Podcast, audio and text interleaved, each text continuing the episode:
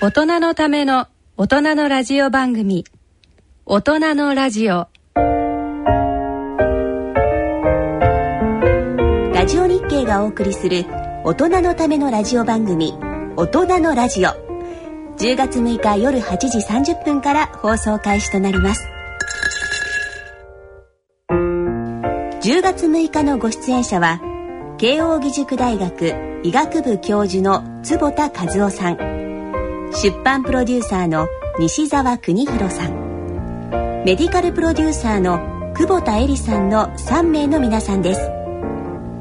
それでは皆さんから番組の内容についてお話しいただいていますのでお聞きください。皆さんご機嫌いかがですか、えー、坪田和夫です、えー、西澤邦弘です。久保田恵里です、えー、それではここで番組の具体的な内容をご紹介していきます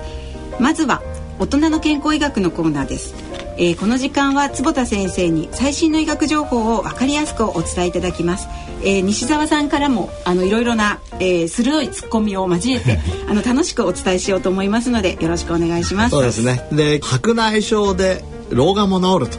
これすごい時代がやってきましたので、えー、それについてお話をさせていただきたいと思います。いや本当にあの坪田先生あの世界的なあの最新の眼科治療の権威でいらっしゃるんで、えー、ぜひあのまあ難しい言葉もねいっぱいあると思いますんでそのあたりあの分かりやすく、えー、私たちに教えていただければ嬉しいかなというふうに思います。はい。あのラジオで伝えられるだけ一生懸命伝えたいと思います、えー、続いては大人の心のコーナーですこの時間は日本人の心の事情を専門家の方々にお話を伺ってまいります坪田先生はもう自分自身が あのとっても元気な先生ですので、はい、いろいろなパワーをあの引き出すお話を伺いたいと思います。そうですね。で、ね、あの今回はポジティブサイコロジーということで、うん、えー、精神科医のですね、えー、大野先生にお話をお伺いする予定です。はい大野先生も本当にあの書店に行くと先生の本がこういろいろと心の問題に関する本があってあの私たちもねいつもこう助けていただいている、えー、先生でで、えー、大野先生非常にこうあの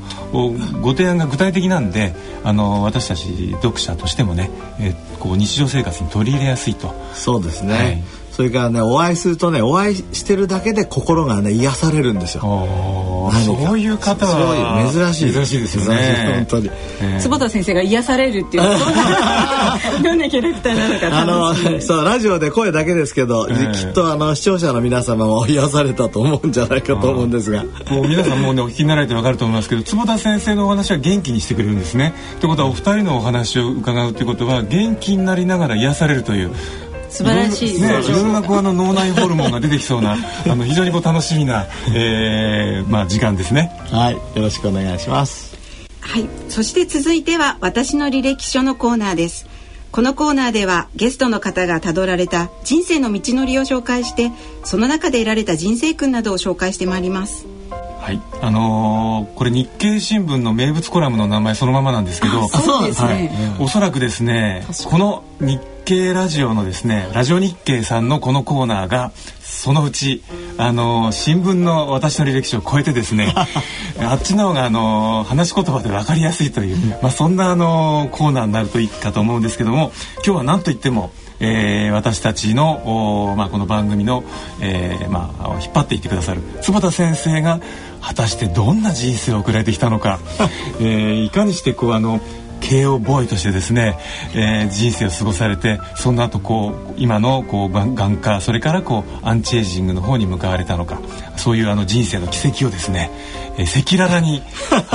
お話しいただければなというふうにいやあのー、何から話していいか分かりませんけどまああの自分のモットーは、えー、ご機嫌だからうまくいくっていう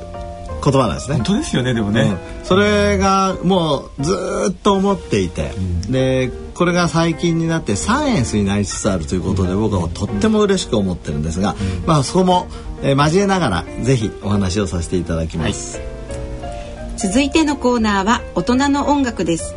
このコーナーでは音楽評論家の田川忠さんにご出演いただきます。10月は日経大人のバンド大賞でこれまでの大賞受賞作品とバンドメンバーをご紹介してまいります、うん、このねあの大人のバンド大賞もすごい出場者数になってるんですよねあそうなんですかもうだからあのサラリーマンであのバンド魂忘れられない人たちのがこう来るわけですよ。なるほど。すごく楽しいコーナーになりそうです。お楽しみに。そして第一土曜日の大人の文化教養のコーナーは短歌に焦点を当てます。歌人田中昭義さんと角川短歌編集長の石川一郎さんにご出演いただきます。どうでもいいんですけど私も実はあの歌人の一端でございまして。そうなんですか？あのかお前のはあのか短歌じゃなくて、うん、まあ、やっぱり川柳のな類だと言われるんですけどね。もう昨日ねあのセンテナリアンって言って100歳の方、はいはい、えー、インタビューしたら、ええ、あの2年前から短歌をされてる。で100歳で短歌作ってるんですよ毎日一個。素晴らしいですよね。素晴らしかったですよ、うん、あれあの五七五七七っていうのはリズムがあるじゃないですか、ええ、やはりねあのあのリズムをずっとこうあの頭の中で作り出す行為って、え、すごくやっぱメンタルにもいいって、あのまあすごく有名なあの歌人の先生がおっしゃってましたそれでねその方はね五七五七七をね、うん、破ってね全然関係なく作ってこれが自由な発想なのよ って言ってねはい、はい、もう素晴らしい100歳の方でルールを無視してどんどん作ると。いや自分のリズムをリズムでいこうということですね。一つのね短歌今でも覚えてますけど「ドンペリがあその後忘れましたけどとに かくドンペリがって始まってあシャンパンなんだもうつかみがもうそうそう私はシャンパンが好きなのよっていうことしか覚えてない そうでちなみにその100歳の方ブログを毎日更新されてましてブログで金原雅子100歳からのブログというあのサイトで検索していただくと毎日金原さんのそういう俳句が読めます。100歳の方がそうブログやってドンペリ。ドンペリ。素晴らしいです。素晴らしいですね。えー、最後は大人のスポーツのコーナーです。ちょい頑張ろう大人のためのスポーツ。をコンセプトにお伝えしてまいります、うん、ちょいがいいですねちょいが。ですね、はい、で今回は脳きた。えー、脳きた。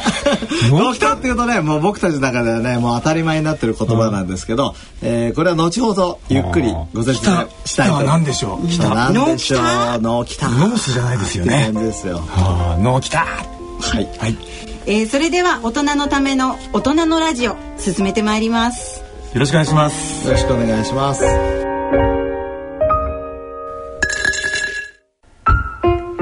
ラジオ日経がお送りする大人のためのラジオ番組大人のラジオ。10月6日夜8時30分放送開始です